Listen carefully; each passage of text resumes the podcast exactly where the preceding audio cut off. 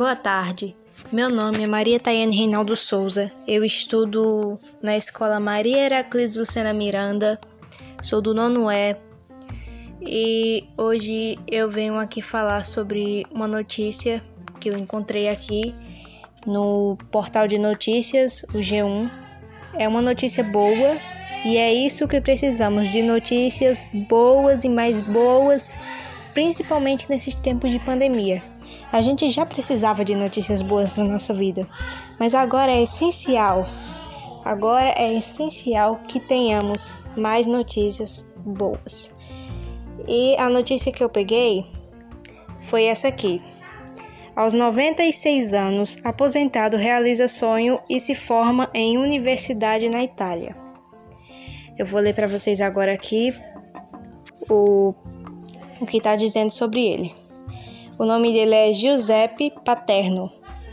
Ele se tornou a pessoa mais velha do país a se formar ao concluir curso de História e Filosofia na Universidade de Palermo, como primeiro aluno de sua turma. Ele disse assim: O conhecimento é como uma mala que eu carrego comigo, é um tesouro.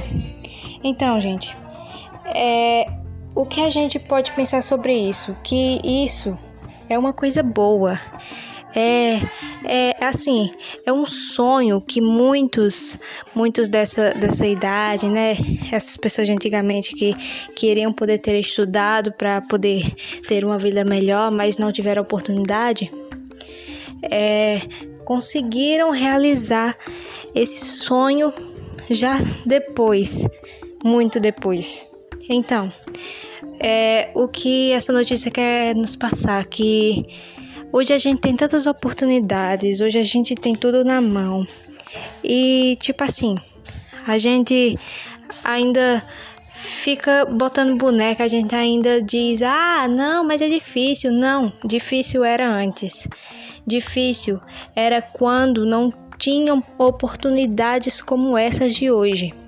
Difícil era antes tá? Antes que não tinha ônibus, não tinha transporte, tinha que ir de pé pelo mato, todo jeito.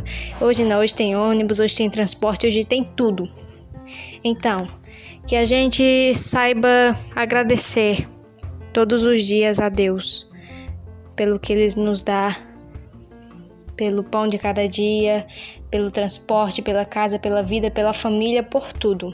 Absolutamente por tudo. Porque é simples assim. Só em você acordar pela manhã já é uma vitória, já é um milagre. Só em você se levantar, você poder caminhar com suas duas pernas, já é uma vitória. Então, que saibamos agradecer todos os dias a Deus as oportunidades que temos e que nunca deixemos de acreditar. E se Deus nos trouxe até aqui é porque Ele sabe que somos capazes de continuar e prosseguir. Foi isso, obrigada, tchau.